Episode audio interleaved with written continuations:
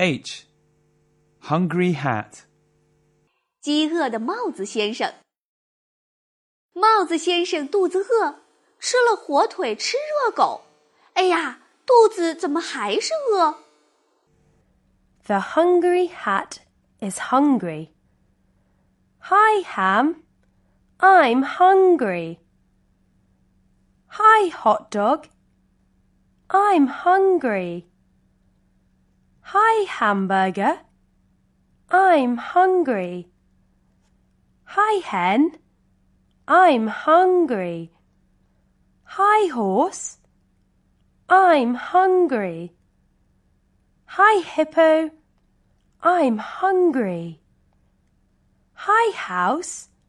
I'm hungry. I'm hungry too.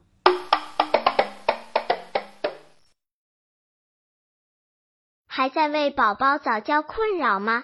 关注公众号“早教学堂”，获取在家早教课程，让宝宝在家就能科学做早教。